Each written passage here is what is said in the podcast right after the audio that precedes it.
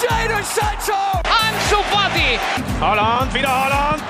2-0. It's Martinelli, and he scored. Mira, mira, mira, mira, Lemar para Joao Félix! Golazo! C'est bien fait. Oh, le doublé. Le doublé pour Ryan Cherkit. Force 2 finds Odegaard. Martin Odegaard! Bonjour à toutes et à tous, bienvenue dans le Formation Football Club, le podcast dédié aux jeunes joueurs, aux éducateurs et aux centres de formation. On se rend aujourd'hui dans le nord de la France, là où ont été formés Raphaël Varane, Serge Aurier ou encore Geoffrey Kondogbia, direction la Gaillette, où se situe notamment le centre de formation du Racing Club de Lens. Alors dans cette émission, vous savez, nous avons déjà exploré plusieurs fonctions au sein des équipes de jeunes, comme bah, l'éducateur, le directeur du, centre de formation ou encore euh, l'analyste vidéo. Il nous manquait clairement un rôle crucial, celui de préparateur physique. J'ai grand plaisir de recevoir dans ce podcast Lucien Bélanger, préparateur physique au sein des équipes de jeunes du RC Lens. U19, U17 et U16. Comment allez-vous, Lucien? Bonjour Adrien, bonjour à tous les auditeurs. Écoutez, euh, ça se passe, euh, ça se passe très bien et tout, va bien. Et euh, je vous remercie encore une fois pour pour l'invitation et j'espère d'être le le mieux possible et avoir les données les meilleures infos à l'ensemble des auditeurs. Bah écoutez, en, en, moi, moi c'est moi qui vous remercie de, de, venir dans la formation FC. Ça va permettre un peu de découvrir quel est votre rôle finalement auprès de, de ces jeunes joueurs, comment vous travaillez avec eux, quels conseils vous leur donnez. Et euh, c'est un peu une habitude, vous savez, dans, dans la formation FC, euh, Lucien, on commence toujours par ça, c'est un peu découvrir votre parcours, comment finalement vous en êtes euh, arrivé pour, pour devenir préparateur physique au sein de la formation lançoise? Alors j'ai pu lire que vous avez été dans, dans pas mal de clubs différents du, du nord de la France, à Léquin, à Boulogne-sur-Mer côté basket ou encore l'équipe féminine des Beaumont. Voilà, c'est ça un peu votre cursus ou votre CV de, préparateur physique C'est ça, c'est ça. Euh, j'ai 28 ans à l'heure actuelle et euh, j'ai fait un parcours universitaire euh, assez classique pour le métier de préparateur physique, c'est-à-dire une licence entraînement sportif sur l'université du littoral, puisque je suis originaire de la Côte d'Opale. Ensuite, j'ai basculé sur un master entraînement sportif à la faculté de, des sports à Lille et ensuite un master enseignement EPS pour préparer le, le CAPES. Mais euh, j'ai toujours souhaité être préparateur physique, travailler dans le monde de la performance, dans le monde du haut niveau.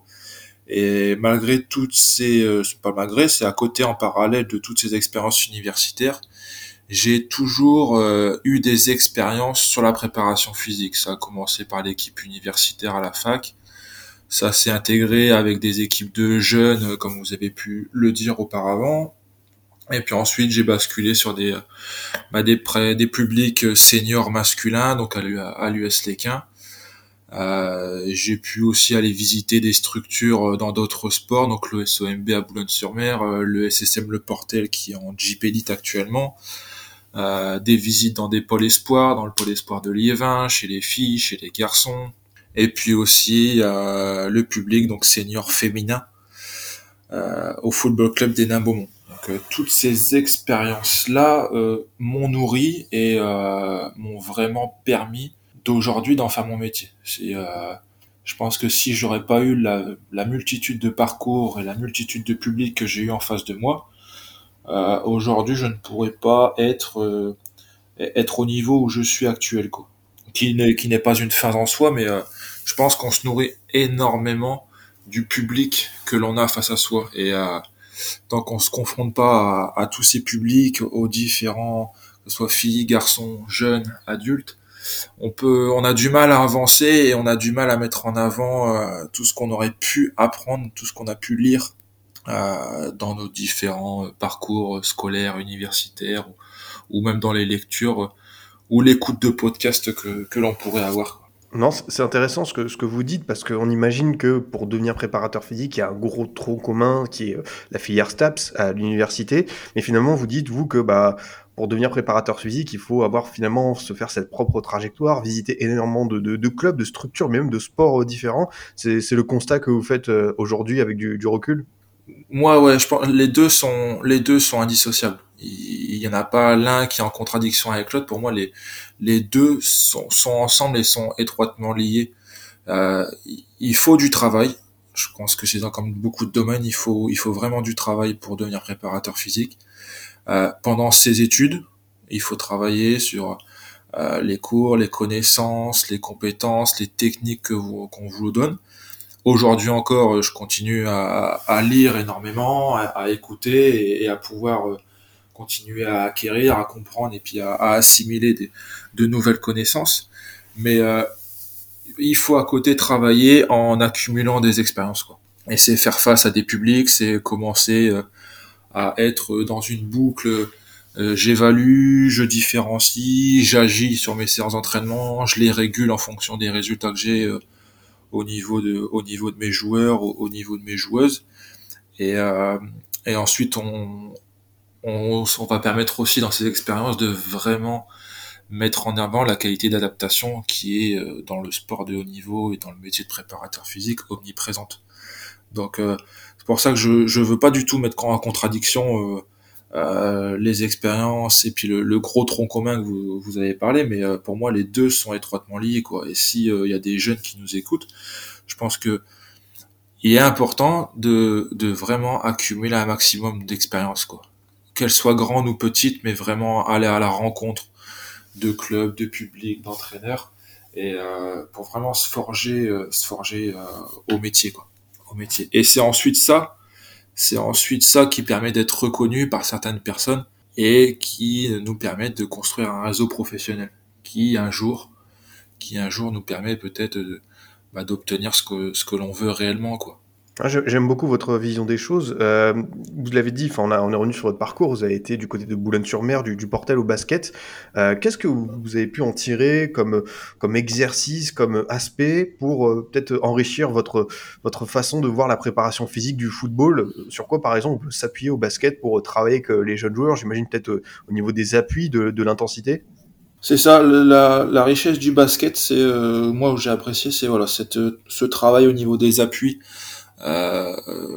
j'ai côtoyé donc Pierre Bourdon, qui est actuellement le préparateur physique de l'ESSM au Portel, euh, qui travaille lui sur ses joueurs en basket sur l'explosivité du premier et du deuxième appui, par rapport à forcément à, l'importance de, de pénétrer rapidement et fort dans une raquette et puis monter à, à un panier qui est, euh, j'ai plus les, les, hauteurs, mais qui est, qui est très haut quoi, qui est plus haut qu'une barre transversale en tout cas, mais euh, c'est le point que j'ai que appris et j'ai j'ai retenu chez eux c'est euh, c'est ce travail sur le premier et deuxième appui qui est important. Après c'est aussi en basket c'est aussi voir des cultures différentes puisque bah, dans le basket français euh, les effectifs sont conçus de manière à ce qu'il y ait la moitié de français de francophones on va dire et puis la moitié d'étrangers souvent des américains. Et euh, il y a une culture aussi de l'entraînement entre on va dire les français européens et les américains où il y a certaines différences dans la préparation des séances d'entraînement, euh, où les Américains des fois peuvent être beaucoup sur sur de la souplesse, de l'étirement euh, à base d'élastique, et on a aussi beaucoup de Français qui vont rapidement euh, sur les paniers. Alors je veux pas du tout dire que les Français sont moins travailleurs, mais il y a une, c'est les moments de travail sont différents en fonction des cultures, et euh, ça en basket c'est quelque chose que je connaissais, que je n'avais jamais vu et que j'ai rencontré dans ce monde-là. Donc donc pareil, toujours, en fait, c'est toujours intéressant d'aller voir autre chose et puis de, et puis, et puis pouvoir en, tirer des, conclusions.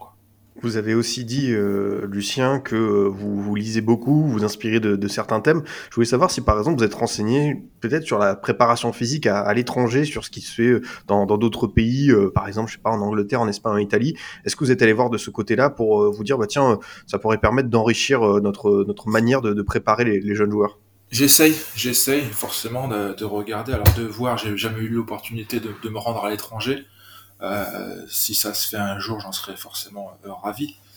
Euh, mais ouais, regarder ce qui se fait à l'extérieur, dans d'autres pays, c'est forcément très enrichissant.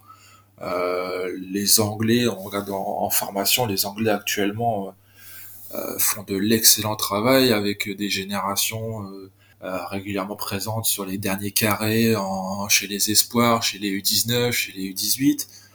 Bah, une génération anglaise qui a fait un Euro 2020 avec des joueurs de, de 20, 21, voire, voire moins, euh, quand on voit des, joueurs comme euh, comme Bellingham, comme comme Rashford. Donc les Anglais ont fait des choses intéressantes, les Espagnols en, en, en ont fait également, en font toujours. Donc Euh, l'étranger, ouais, je regarde toujours l'étranger un petit peu ce qui se fait. Toujours intéressant. Pour euh, rentrer dans, dans, dans, le vif du sujet et comprendre votre travail au sein du, du, du RC Lens, est-ce que vous pouvez nous expliquer en quoi ça consiste finalement la, la, préparation physique pour des jeunes joueurs? Quel est un peu votre rôle principal? C'est évidemment, on imagine, de les préparer au monde professionnel, l'exigence euh, de ce très haut niveau. Comment ça marche finalement pour, euh, voilà, pour leur donner toutes les clés possibles sur le plan athlétique et physique? Nous, on est sur, on est ce qu'on appelle sur un travail de développement, comme vous l'avez dit, pour les amener, pour les amener à, supporter euh, donc le, haut niveau et les charges de travail qui peuvent être vécues au haut niveau.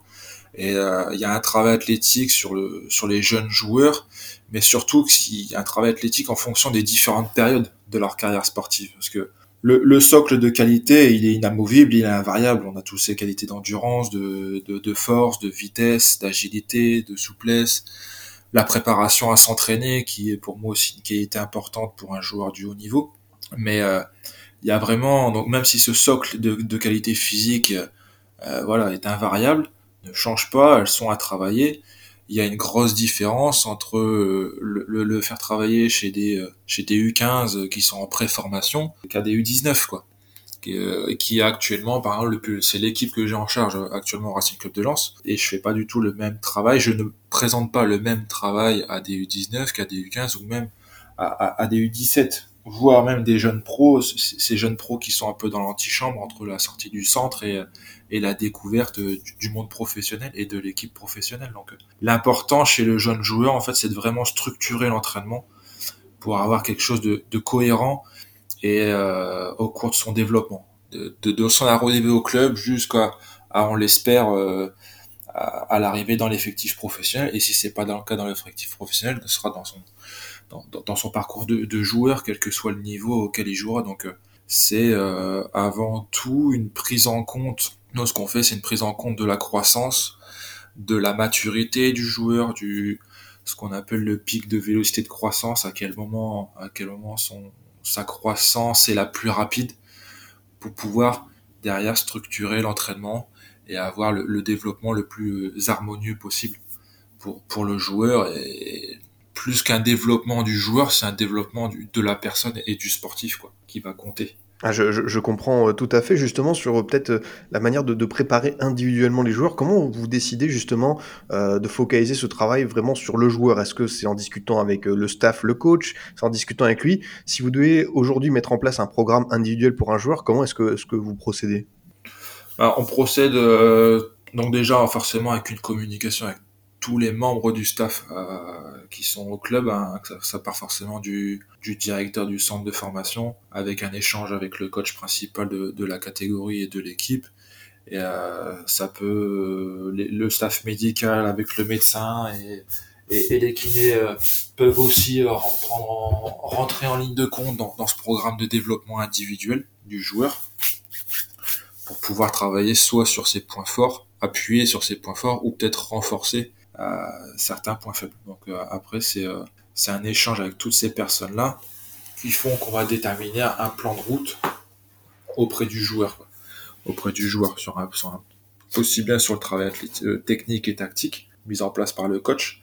Et moi, au niveau athlétique, ce sera si je, vraiment je rentre dans un cas pratique, on va venir bah, lui lui rajouter euh, en fin de séance un programme d'entraînement sur une qualité physique bien précise, individualisée. Ensuite, ça va être des créneaux en salle de musculation euh, propres aux joueurs, en dehors des séances. Vraiment euh, rajouter euh, tout un environnement autour du joueur pour essayer de l'amener le plus haut possible. Je, le comprends euh, tout à fait. Et d'ailleurs, pour continuer un peu sur ce travail euh, athlétique, j'avais une question euh, vis-à-vis de, de, de, la musculation, parce que c'est un thème qui revient souvent sur les avantages, les inconvénients. Alors, on dit des fois qu'il ne faut pas trop surcharger les joueurs à cet âge-là, parce qu'ils pourraient perdre de la vivacité. Moi, je voulais savoir, Lucien, si vous étiez d'accord avec ce constat ou pas du tout. Je le rejoins partiellement. Je le rejoins partiellement. Je pense qu'il y a beaucoup plus d'avantages que d'inconvénients à la musculation, quel que soit l'âge du joueur. Euh, pour moi, il y, a, des avantages au niveau de la santé mentale du joueur, sur euh, la capacité aérobie du joueur, les habiletés, on disait, hein, l'habileté motrice, les habiletés sportives, Un joueur qui sait euh, soulever un poids, qui sait correctement s'abaisser, qui sait courir, qui sait sauter, dans, la vie de tous les jours, c'est quelque chose d'important. Et la, la, la, musculation du jeune joueur permet aussi de, réduire le risque de blessure. Donc pour moi, les avantages, ils sont multiples dans la musculation chez le jeune joueur. Et dès l'âge de 14-15 ans, moi c'est ce que je fais actuellement au Racing Club de Lens, où, les, où depuis maintenant le mois de janvier, début janvier, les joueurs de 14-15 ans euh, font un travail de musculation avec moi tous les mercredis après-midi pendant 30 minutes. Donc, pour moi, les avantages, comme je l'ai dit, ils, sont multiples. C'est un moyen de prévenir les blessures, d'optimiser la performance, mais elle doit avant tout rester en soutien de la discipline sportive. Pour moi, je pense que un moyen complémentaire et le joueur doit, quoi qu'il arrive, avoir un volume d'entraînement en football beaucoup, beaucoup, beaucoup plus important que ce qu'il peut connaître au niveau athlétique. Et après, les, le seul inconvénient pour moi de la musculation, c'est que ça ne soit absolument pas programmé, que ça ne soit absolument pas planifié et que ça ne soit absolument pas adapté au public en fait. Parce que les programmes de musculation d'un adulte qui sont donnés à des jeunes enfants, à des jeunes footballeurs, oui, là c'est un inconvénient et ça peut devenir un problème pour le joueur en lui-même. La musculation, elle doit être programmée, planifiée et surtout adaptée quoi, pour qu'il y ait un développement euh, du joueur le plus, le plus efficace possible et pour qu'il puisse répondre aux exigences footballistiques. Donc euh, moi par exemple, si euh, avec les garçons, avec les garçons de la préformation du Racing Club de Lens, on vient de commencer et je sais très bien que ma progression, on va commencer par du travail technique. Euh, au fur et à mesure, ce sera des charges légères, ce sera du travail à poids de corps et puis moi je fais un travail vidéo également, c'est-à-dire que je propose des exercices avec mon collègue Jonathan Catalano qui nous paraissent importants. Le jeune joueur de préformation doit acquérir en, à son entrée au centre de formation. Et euh, on évalue ces exercices, on les fait travailler d'abord, je les fais travailler techniquement sur ces exercices euh, à poids de corps, et ensuite je les évalue au niveau de la vidéo euh, pour voir si les, les, les, critères de réalisation du mouvement sont correctement compris par le joueur. Si tel est le cas, bah là on vient rajouter un peu des charges additionnelles très légères, quelques barres de, quelques kilos. Euh, on ne va pas dans l'excès, mais euh, au moins ça permet aussi d'engager euh, correctement le, joueur dans son processus de formation. Et puis on fait ça, comme j'ai dit, de manière planifiée et adaptée. On a une progression qui est correctement construite dès le plus jeune âge pour ensuite arriver au U19, euh, U19 parce que c'est la catégorie actuelle où, je m'occupe. Euh, là, on travaille sur un, travail de musculation avec des charges beaucoup plus importantes, euh, très lourdes, proches du maximal à, certains moments. Mais ça, on peut le réaliser uniquement s'il y a eu un travail euh, qui a été programmé, planifié, adapté, comme je le répète, dès le plus jeune âge, quoi, qui est vraiment un process de formation sur, sur ce travail de musculation. Donc euh, il faut euh, les avantages pour moi il y en a beaucoup comme je le dis et, et l'inconvénient ils sont minimes si, si on arrive à correctement faire le travail le, le les l'inconvénient l'inconvénient de la musculation il sera réduit au maximum quoi. Alors, Lucien, vous avez dit pas mal de choses très intéressantes dans, dans, dans votre dernière euh, réponse. Euh, à commencer par euh, voilà une séance de 30 minutes. Est-ce que, pour être un peu dans le concret, vous pouvez expliquer c'est quel type d'exercice que vous faites faire à, à, ces jeunes joueurs au niveau de la, la musculation? Alors j'ai un mouvement en fait, euh, c'est très simple, hein, 30 minutes forcément, c'est très court dans, une séance. Euh, on a toujours un mouvement d'échauffement qui est travaillé sur plusieurs semaines où je, les, je prends un mouvement général de musculation par exemple, ça peut être un squat. Et euh, je vais venir moi décomposer dans mon travail en amont, je vais venir décomposer le squat en plusieurs euh, euh, critères de réalisation. Et puis sur la première séance, le joueur va travailler ce point-là spécifiquement. Puis la semaine suivante, on va rajouter le deuxième point, puis ensuite troisième point, etc., etc., de manière à ce que au bout d'un cycle de 5-6 semaines, à la fin de mon échauffement, on puisse réaliser le, mouvement dans sa globalité. Et comme ça, on a une progression sur, l'acquisition de ce geste. Et après, on change le mouvement et ainsi de suite. Je pense que ça, le c'est très facile à comprendre. Et ensuite, le corps de ma séance s'articule autour d'un euh, circuit training de plusieurs petits exercices. Euh, pareil, toujours avec des charges légères ou à poids de corps, de manière à ce que le joueur puisse vivre des petits exercices de musculation, de renforcement musculaire pendant sa séance. Et enfin, il y a toujours un travail de gainage en fin de séance de 10 minutes, euh, entre 6 à 8 exercices de gainage qui sont répétés deux fois, euh, aussi bien des exercices statiques que dynamiques, mais euh, avec à chaque fois des critères bien précis qui sont demandés. Je demande pas, je fais pas beaucoup de d'exercices, c'est souvent les mêmes exercices qui reviennent auprès de ce public-là, mais je veux que les critères les plus importants soient correctement assimilés et compris par le joueur. Je, je, je, le comprends euh, tout à fait. Et vous avez dit également que, que, vous filmiez les séances, que vous étiez attentif en, en regardant la vidéo, euh, les, les, les, détails euh, de, des exercices que peuvent réaliser les jeunes joueurs. C'est intéressant, ça. C'est comment la vidéo aujourd'hui, elle peut aider justement le préparateur physique dans, dans son quotidien, dans, dans son travail? Bah, pour moi, je, la, te la, la, technologie, la vidéo, c'est vraiment, ce sont des outils qui sont nécessaires pour l'apprentissage maintenant ils font partie intégrante de notre vie, donc euh, il faut il faut s'en servir pour moi euh, dans l'apprentissage. Donc bah, forcément, quand on parle de vidéo dans le football, on pense tout de suite à, l'analyse vidéo et à, l'apprentissage tactique euh, qui peut qui qui est réalisé par le joueur et puis par les coachs. Mais euh, moi, j'ai en musculation euh, et en préparation physique, on peut s'en servir. J'essaye de m'en servir un maximum. Là, sur le travail de musculation, en fait, on a déterminé avec mon collègue sur euh, ce qu'on souhaite que le joueur acquérisse au centre de formation. Et pour avoir cette progression euh, sur les charges de travail, hein, forcément, comme on disait, par rapport au poids, et, et pas mettre de poids trop lourd, trop, trop vite et à certains joueurs, euh, je vais venir filmer, en fait, le joueur. Je vais venir le, filmer de manière à, à ce qu'il puisse bah, s'observer également. Et derrière, après, c'est un outil de communication parce que euh, le joueur va vite poser la question pourquoi moi je ne peux je ne peux pas euh, commencer à travailler avec une petite altère alors que mon collègue lui peut. Et euh, là c'est un moyen d'échanger en, en, démontrant par la vidéo aux joueurs que bah il manque ce critère là ce critère là pour pouvoir avoir un mouvement correct complet dans son intégralité et que tu puisses passer à l'étape supérieure. Donc c'est j'essaye de m'en servir un maximum on fait également un test de vitesse filmé avec mon collègue sur les jeunes du centre de formation avec l'application euh, MySprint. Ça, c'est pareil en, ter en, termes de visualisation de la technique de course chez certains joueurs. Bah, ça crée, euh, on va dire, ça crée un questionnement chez, certains joueurs. Donc, euh, la vidéo, j'essaye de m'en servir comme moyen d'apprentissage et puis d'échange avec le joueur ça fait ça, ça, ne fait pas très longtemps que vous êtes dans, dans le métier de la préparation physique, mais euh, voilà, est-ce que vous remarquez quand même que les jeunes de 2022 sont, sont mieux armés qu'à 10-20 ans, dans le sens où euh, à quel point la, la préparation physique euh, s'est améliorée dans les centres de formation des clubs professionnels?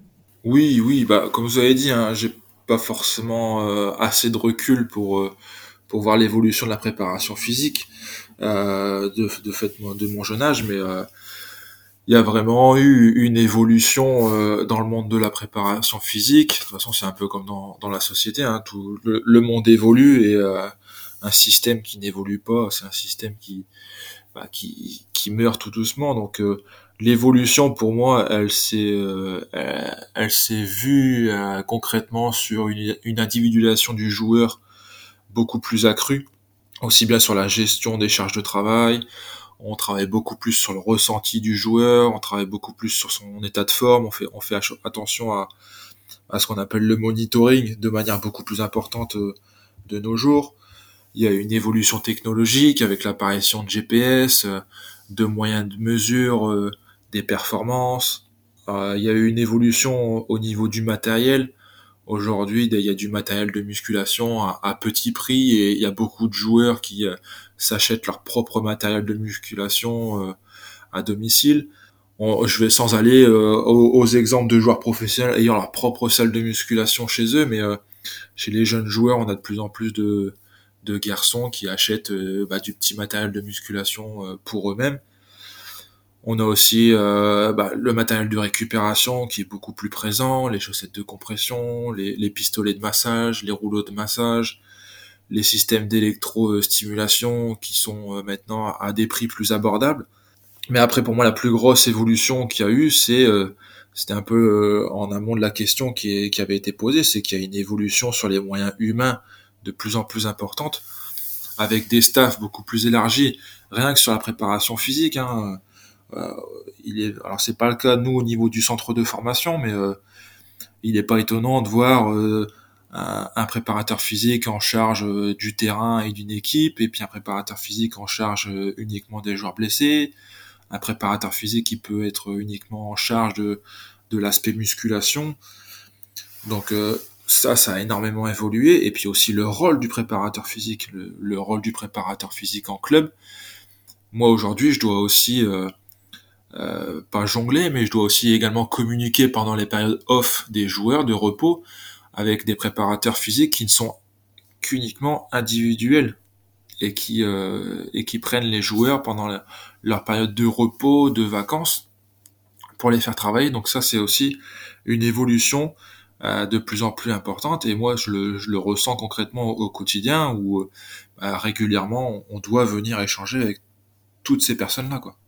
L'objectif en fait maintenant c'est euh, vraiment le, joueur a vraiment pour objectif d'additionner le plus de détails possible dans son processus de performance quoi. Je, rebondis, c'était il y avait eu un, il y a eu un livre qui est sorti des cahiers du football, comment gagner un match de football, et je crois que c'est, euh, je ne sais plus qui avait dit ça, mais c'était euh, obtenir des gains marginaux est devenu la chose la plus importante dans le football de haut niveau. Ah, forcément, d'ailleurs, très très bon livre, hein. on, peut, on, peut, le conseiller aux auditeurs. Euh, vous l'avez dit, ça c'est aussi euh, quelque chose d'assez euh, curieux, c'est que les jeunes joueurs aujourd'hui, même à la maison, ils commencent à avoir des, des appareils de musculation, à faire du travail individuel. Bah, c'est vrai, hein, pour maximiser leurs chances de pouvoir passer professionnel, d'être le plus rigoureux possible. Ouais, tout à fait. C'est tout à fait. Ils ont, euh, ils ont de plus en plus ces outils-là à leur, à leur portée. Maintenant, ça, donc ça a évolué, c'est clair mais pour moi, le joueur qui veut réussir, il doit malgré tout, malgré tout faire preuve de, volonté et il doit s'engager réellement dans son projet et ne pas être juste un consommateur. C'est-à-dire qu'il y, a, encore beaucoup trop de jeunes joueurs, malgré toutes ces solutions-là qui leur sont présentées, qui ne s'engagent pas concrètement dans ça, qui, qui l'essayent mais qui ne vont pas plus loin, ou alors qui, qui n'en prennent pas conscience, ou alors bien trop tard malheureusement. Et ça par contre c'est un, voilà, le, joueur, s'il veut réussir, il doit être acteur pleinement de, son projet de formation. Et, venir ensuite bah, en tirer, retirer de toutes ces, euh, toutes ces évolutions quelque chose de positif et, et il doit les ingurgiter et il doit bien les comprendre pour pouvoir réussir. Justement, si on parle de ces jeunes joueurs euh, alors euh, moi je me suis renseigné, j'ai pris contact avec quelques supporters, quelques personnes, notamment euh, Antoine de, du podcast Culture sans erreur que je salue, et bah, il, voulait te poser, il voulait vous poser pardon une, une question au sujet de, de, ces jeunes joueurs lensois. Il me disait que voilà historiquement au Racing on surclasse beaucoup de 19 en, en National 2, donc voilà il me disait que les jeunes passent d'un championnat homogène avec des jeunes à un championnat senior, ils rencontrent des adultes, et il me demandait comment ça se prépare finalement, parce que voilà le défi physique, l'intensité quand on passe de U19 à, National 2, bah ça, on, passe quand même un, gros cap. Ouais, tout à fait. C'est pas, on n'est pas du tout sur le même public. Il n'y a pas du tout les mêmes oppositions. Donc euh, c'est un travail qui est préparé dès, l'âge de 17 ou 18 ans, avec ce, ce travail notamment nous en dehors du terrain sur l'aspect euh, sur l'aspect musculation où on vient travailler de manière beaucoup plus importante sur le haut du corps de manière un peu à, construire chez le joueur, euh, si je dois imager un petit peu mon propos, mais construire un peu une armure euh, au niveau du haut et du bas du corps, de manière à ce qu'il puisse correctement résister à, tout ce qui est euh, duel, corps à corps avec les joueurs adverses. Et après, derrière, c'est aussi un travail de, de puissance, à travailler et se rapprocher de plus en plus bah, des standards du haut niveau. Parce que nous, le, but, c'est que le joueur ne s'arrête pas uniquement à, à la Nationale 2, mais puisse supporter les exigences du monde professionnel. Donc on va venir lui, bah, lui mettre des paliers de, progression, mais toujours par rapport à des critères du haut niveau, quoi, tout simplement. Et si on continue sur euh, ces, jeunes joueurs actuels, c'est une question que, j'ai posée à pas mal d'éducateurs qui sont au quotidien avec eux par rapport euh, au Covid, euh, au fait de, de l'interruption de la compétition pendant pratiquement un an.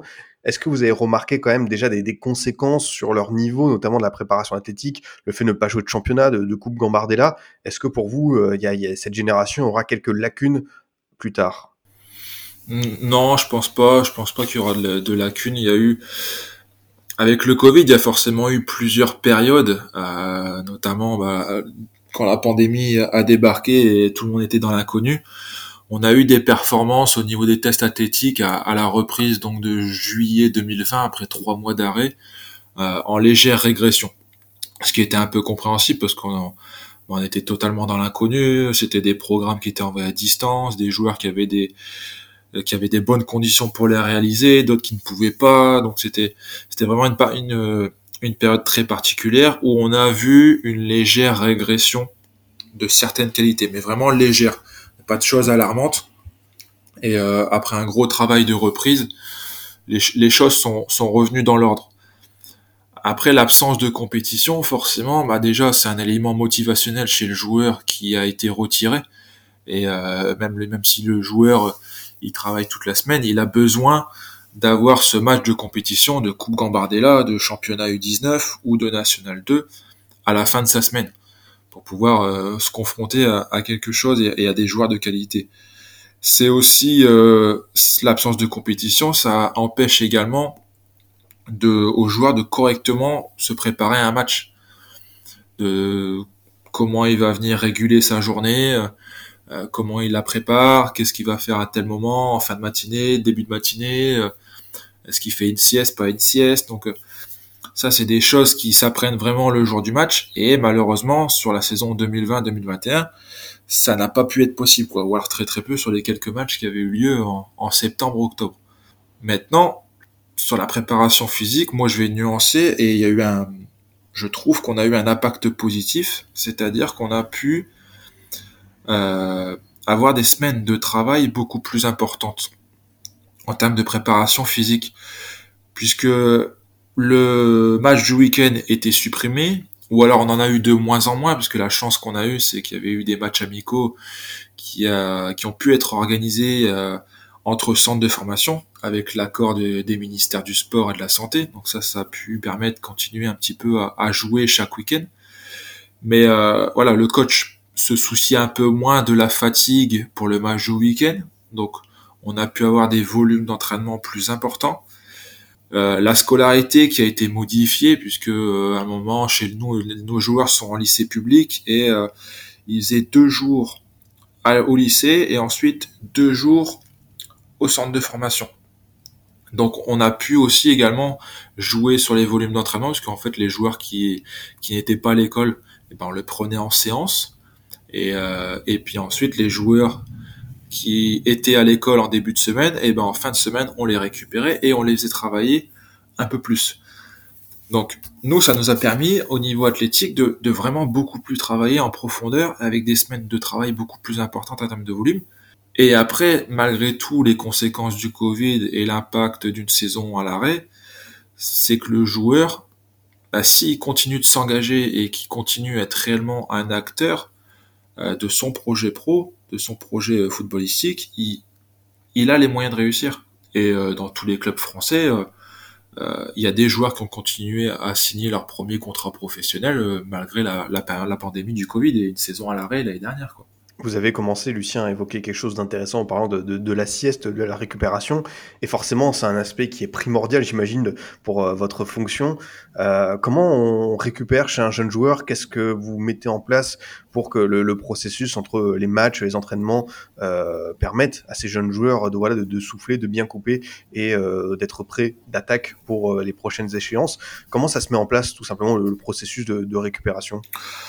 Bah, On a une sensibilisation euh, qui est faite aux joueurs de manière euh, souvent après saison, après de manière quotidienne, hebdomadaire, euh, par des petits discours, des, des, des, affiches, des fiches conseils. aussi bien donc on réalise des bains froids à certains moments de la saison quand on a l'occasion. Et après il y a aussi l'aspect donc sommeil qui est mis en avant, l'aspect nutrition, l'aspect alimentation et hydratation. C'est vraiment ces quatre piliers là où on essaye de vraiment sensibiliser le joueur et le mettre en pratique, le confronter, de manière à ce qu'il lui puisse devenir autonome aussi sur ses méthodes de récupération, parce que faut savoir que l'emploi du temps d'un jeune joueur en formation est très très dense, est très très dense. Il faut jongler entre entre les cours, entre les entraînements, entre les matchs, entre l'étude scolaire justement de fin de journée. Euh, des fois, c'est des journées qui sont vachement denses où les joueurs ils ont très très peu de temps pour eux mettre en place des vrais créneaux de récupération, c'est c'est pas simple. Donc c'est vraiment important de, de, venir sensibiliser. Donc sur euh, sur la nutrition et puis l'hydratation qui sont les deux piliers très peut-être les, les deux piliers les plus importants que j'ai cités au début c'est euh, on a une nutritionniste au club qui intervient plusieurs jours par mois euh, donc c'est des gens collaborent moi je collabore avec elle sur tout ce qui est collation au niveau des mi-temps des matchs les collations sur la journée de travail tout simple au retour du, lycée ou, du collège pour les garçons on travaille avec elle sur les petits déjeuners, donc on a réussi à faire modifier euh, les petits déjeuners euh, au niveau de la restauration. Et on collabore également avec elle sur les repas euh, pré-match et post-match. Donc ça, c'est une collaboration qu'on a avec avec la nutritionniste. Et ensuite, avec les joueurs, on a des interventions ponctuelles qui sont, on essaye d'organiser ça euh, sur des thèmes bien précis, sur euh, le petit déjeuner, sur euh, le repas du midi. on essaye vraiment de leur expliquer ce qu'on ce qu'on met en place, pourquoi en fait pourquoi tel petit déjeuner est mis en place, pourquoi tel repas est mis en place. Donc ça c'est des interventions qu'on a.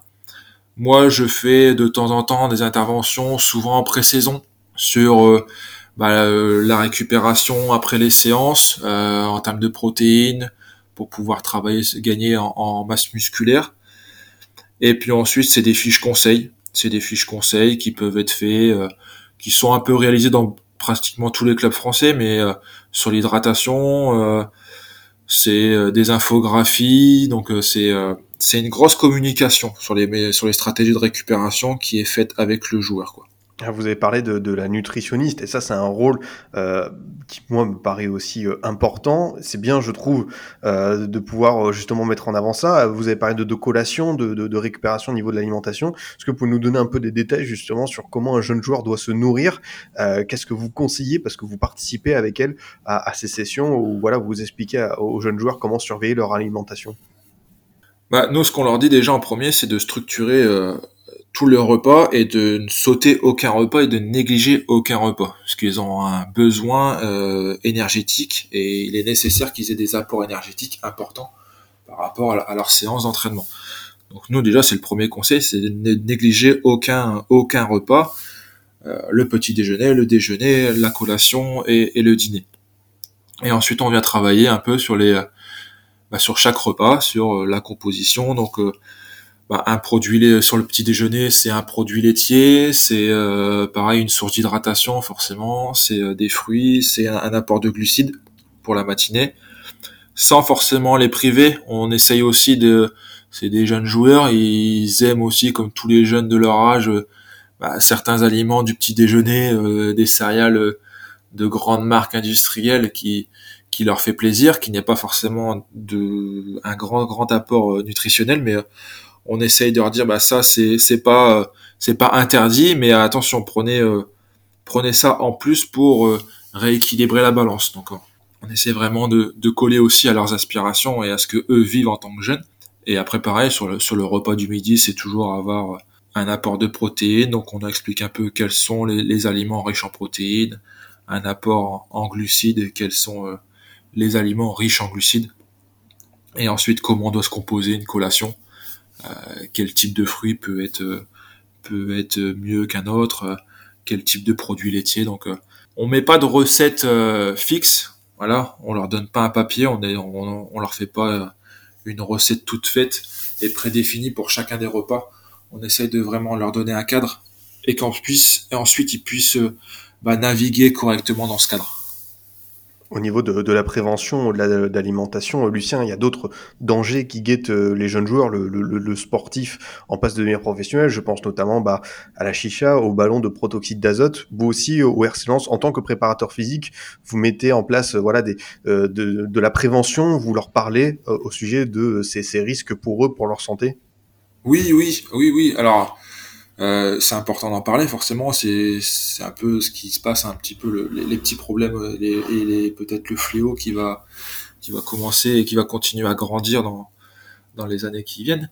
Mais euh, forcément on, on, en parle énormément puisque c'est en, plus d'un problème pour leur carrière sportive c'est surtout un problème sanitaire et au niveau de leur santé quoi. Donc on en parle évidemment on peut rajouter aussi l'alcool l'alcool dans ce dans cette liste là Bah ouais, ça c'est, heu, une certitude.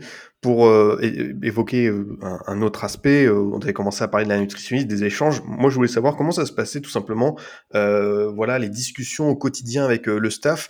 Quel type de réunion vous avez? Bon, on va pas pénétrer dans les coulisses et les secrets du RC mais voilà, de quelle manière vous échangez avec, le staff? Est-ce que c'est quotidien, hebdomadaire, mensuel? Pour faire le point un peu, vous, sur ce que vous voyez de la préparation physique, de l'état athlétique, des des jeunes joueurs des U19 du RC? Ouais.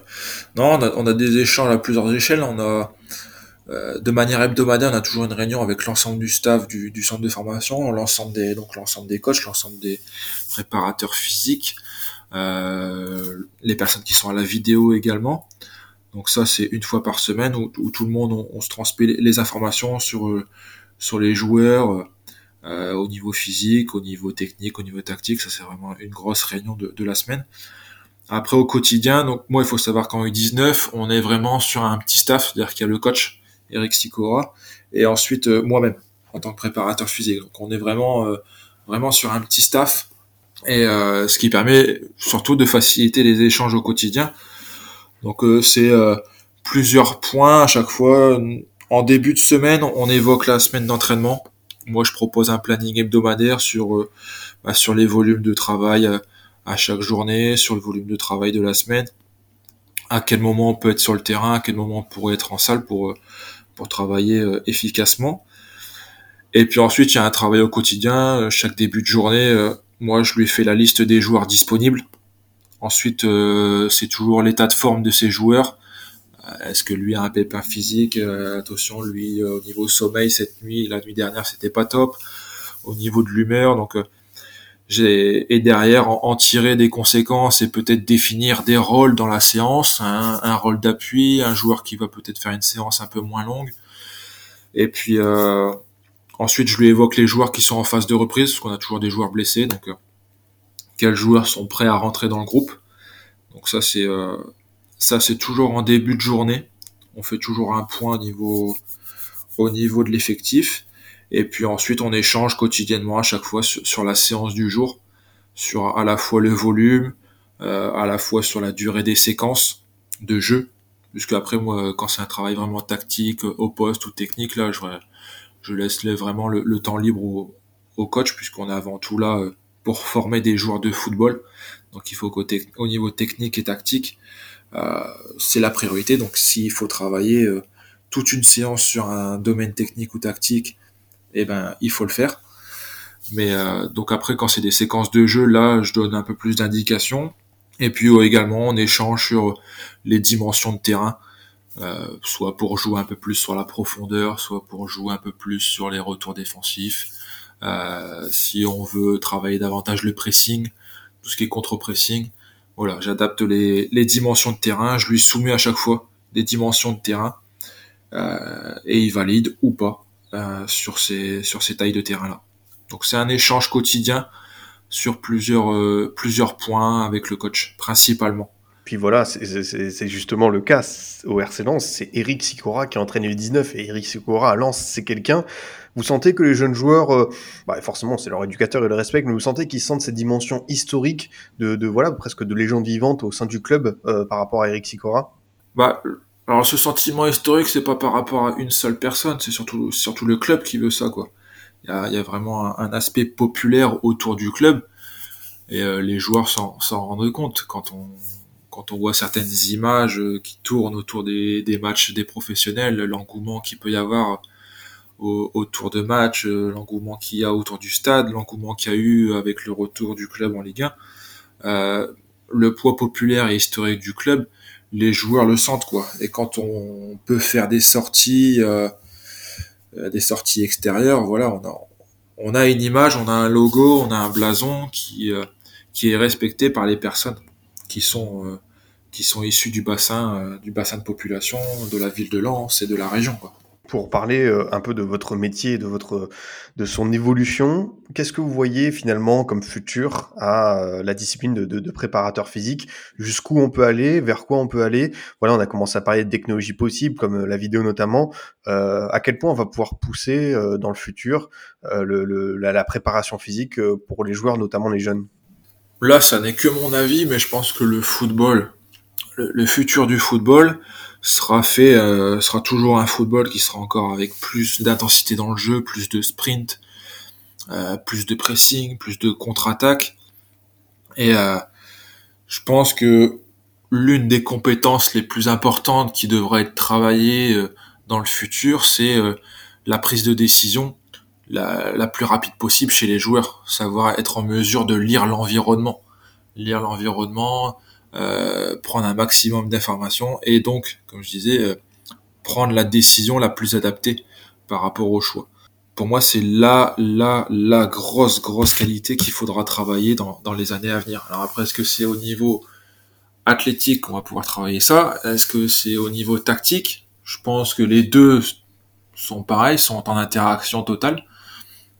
Donc ce sera vraiment, je pense que l'apparition de technologies sur euh, on voit un peu les casques de réalité virtuelle, tout ce qui va euh, atteindre un peu le, travail et le développement du cerveau.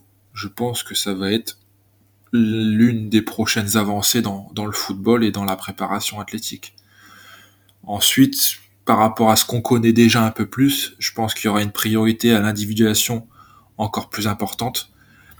Et il faudra être encore plus précis sur le monitoring, sur le suivi des joueurs, euh, les micro-technologies vont aller dans ce sens quand on voit qu'il y a de plus en plus de, bah, de protège tibia connectés par exemple. Euh, je pense que ça peut être quelque chose qui sera démocratisé certainement de plus en plus de manière à avoir encore plus de données, encore plus de data sur le joueur. Donc euh, il faudra être encore meilleur sur la prise de décision avec les avec les personnes du staff. Mais je pense que ça, voilà, l'apparition des micro-technologies va va faire encore plus évoluer le football et la préparation physique.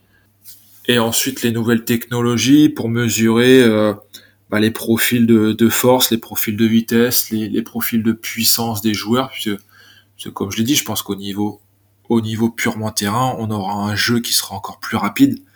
Et il faudra encore des joueurs qui seront encore plus forts, des joueurs qui seront encore plus puissants qu'ils ne l'est actuellement. Et il faudra être encore plus précis dans, dans l'évaluation. Donc euh, ça commence à arriver avec des applications, euh, des applications qui permettent de donner ces, ces mesures-là sur à chaque fois les vitesses max, sur euh, la précision des, des, profils de puissance des joueurs.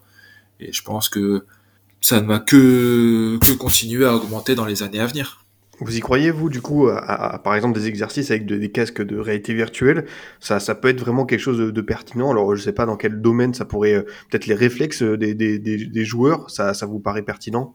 Un peu comme la vidéo, comme on a évoqué euh, tout à l'heure sur la question précédente, je pense que, alors les nouvelles technologies vont, ça va pas être un moyen magique, c'est pas quelque chose qui va permettre aux joueurs de progresser à vitesse grand V, mais c'est un outil qui devra euh, être utilisé dans l'apprentissage de celui-ci. Et le casque de réalité virtuelle, ce qu'on prend cet exemple-là, je pense que c'est un moyen qui, c'est un outil qui pourra peut-être permettre des gains. Alors peut-être, moi je, je dirais peut-être plus sur tout ce qui est balayage visuel, savoir euh, regarder euh, euh, le plus rapidement possible et un maximum d'informations, et ensuite en choisir la, la, la plus appropriée. Je pense que je pense qu'un casque de réalité virtuelle peut, peut aider sur ça, quoi. Pas, pas forcément sur une fixation. Euh, demander aux joueurs aujourd'hui de rester fixé sur une chose, ça n'est pas lui permettre d'interagir concrètement et en intégralité avec son environnement. Mais si le casque de réalité virtuelle peut lui permettre de s'ouvrir et de prendre le réflexe de regarder tout autour de lui en permanence ou le plus souvent possible, bah, je pense qu'il faut pas s'en priver. Ah, c'est une certitude, vous avez, vous avancé de, de, bons arguments. Lucien, on arrive euh, au, au bout de, de, cette émission. Pour, euh, pour conclure, vous savez, c'est un peu une, aussi une habitude dans le formation FC, c'est pour donner envie aux gens peut-être qui aimeraient hein, devenir préparateur physique au sein d'une équipe de, de, jeunes. Quels sont les, les, les conseils, euh, le, le, petit avis que pour, vous pourriez leur, leur, donner sur votre profession, leur, voilà, justement, susciter euh, l'intérêt. Euh, voilà, c'est votre, votre parole. Qu'est-ce qui pourrait les, les motiver à, à, à franchir le pas? Bah, c'est avant tout, pour ma part, c'est avant tout un métier passion. Donc, euh, lorsqu'on peut travailler tous les jours, moi, j'ai pas l'impression d'aller travailler, quoi. J'ai pas l'impression d'aller travailler tous les jours. Je veux dire, je me lève et je vais vivre de ma passion et je vais travailler euh, autour de ma passion, quoi. J'ai toujours été euh, euh, j'ai toujours apprécié et aimé la performance, le haut niveau, le football, puisque en plus c'est c'est le sport euh, que je pratique depuis tout petit. Donc euh, la passion, s'il y a ça, je pense que déjà c'est un, leitmotiv qui est énorme. Après, si je peux encourager les jeunes à rentrer, bah, c'est euh, dans le monde de la préparation physique, à devenir préparateur physique. C'est comme, comme j'ai dit tout à l'heure, c'est ne pas peur, ne pas avoir peur et surtout euh, bah, plonger euh, euh, la tête la première dans, dans ce monde-là euh, en multipliant les expériences, que ça soit une semaine d'observation, que ça soit un mois, que ça soit une saison, mais mais voilà, se confronter, vivre des expériences, se, faire se tromper, se tromper euh, régulièrement, mais recommencer et puis euh, apprendre à s'adapter quoi. Pour moi, c'est euh, c'est ça le plus important, c'est c'est faire de la- vivre au quotidien sa passion quoi. C'est vivre au quotidien sa passion dans son métier qui est actuellement euh, c'est mon cas, mais euh, j'ai toujours vécu avec passion toutes les expériences que j'ai fait et j'ai essayé d'avoir un maximum d'expérience quoi. Donc c'est ce serait vraiment ça si je peux si je peux donner comme conseil aux jeunes quoi. Moi, Personnellement, je trouve que ce sont d'excellents conseils. Et puis, on a, on a discuté en tout début d'émission aussi. Vous, vous conseillez une sorte euh, d'éveil, de, de grosse curiosité vers euh, voilà de- des lectures, euh, des différentes pratiques de la préparation physique. C'est un métier aussi qui demande d'être d'être ouvert d'esprit. Oui, oui, il faut pas. Je pense qu'il faut avoir des euh, convictions, mais pas de certitude. Je pense qu'il faut avoir son caractère, euh, croire en, ce qu'on fait. Euh, maintenant, je pense qu'il ne faut pas euh, avoir de certitude et être sûr de ce qu'on fait. C'est ce qu'il y a de mieux, quoi. Et euh, tout est à prendre, tout est à lire, tout est à écouter. Et euh, aujourd'hui, en plus, il y a, des plateformes, euh, bah, les podcasts comme comme ici. des- sur Twitter, sur les réseaux sociaux, des, des écrits, des textes, des interviews de, de nombreuses personnes qui permettent de, s'enrichir, quoi. De s'enrichir et puis euh, de pouvoir derrière bah, continuer à se construire et puis, euh, et, puis faire continuer à travailler avec, avec plaisir, quoi. Bah écoutez, en tout cas, euh, tout le plaisir était pour moi de, de vous recevoir euh, dans, cette émission, Lucien. C'était vraiment euh, euh, bah, hyper, hyper enrichissant. Peut-être une dernière question, euh, j'avais pas forcément prévu ça, mais est-ce que vous avez, vous, un modèle de préparateur physique? Alors, il y en a peut-être pas beaucoup qui sont hyper, hyper connus dans le monde du football, mais il y a quand même Antonio Pintus du côté du, du Real Madrid. On a aussi, eu Robert Durverne à un moment en équipe de France. Est-ce que vous, il y a un préparateur physique qui vous a vraiment marqué au moment de, de vos lectures, de vos découvertes? Non, il y en a pas, il en a pas un qui m'a marqué plus que d'autres. C'est, euh, c'est, c'est un peu comme je rejoins la, dernière réponse. C'est, euh, c'est vraiment euh, bah, des petites choses à, retirer chez chacun d'entre eux. Euh, que ce soit chez Antonio Pintus, euh, il y a Ortega à l'Atlético Madrid où il y a des trucs à, à en tirer. Les préparateurs physiques au, au niveau de Liverpool qui sont intéressants. Euh, on a eu en France, ben, on, on a toujours, mais euh, il y a Benoît Delaval qui est à Leeds, donc c'est toujours une source d'inspiration. Et on a eu Grégory Dupont euh, ces dernières années qui a eu le titre de champion du monde et, et qui a vécu une belle et une grande expérience au Real Madrid. Donc une personne qui m'a marqué, je dirais non, mais euh, c'est tous ces personnages-là où à chaque fois que je peux en voir un, en consulter un, en lire un, qui, qui m'inspire et, et, et j'en essaye d'en retirer un maximum de, de bénéfices. Eh bien écoutez, merci beaucoup Lucien d'être venu dans Formation FC. C'était un immense plaisir vraiment de- d'échanger avec vous, de mieux découvrir bah, votre quotidien et surtout votre métier de, de préparateur physique au sein des, des- des équipes de jeunes du RC Lens. Bah merci à vous et j'espère que les auditeurs euh, auront apprécié également euh, l'interview. Bah écoutez, je, vous- ferai les petits retours. Moi j'en doute pas, hein. je pense que cette émission, euh, ça, ça, donnera peut-être pourquoi pas des vocations. On, on peut espérer. De mon côté, chers auditeurs, je vous dis à bientôt pour un autre numéro. Vous pouvez toujours nous écouter sur Deezer, Spotify, SoundCloud, iTunes et Google Podcast. À très vite pour une nouvelle émission du Formation Football Club.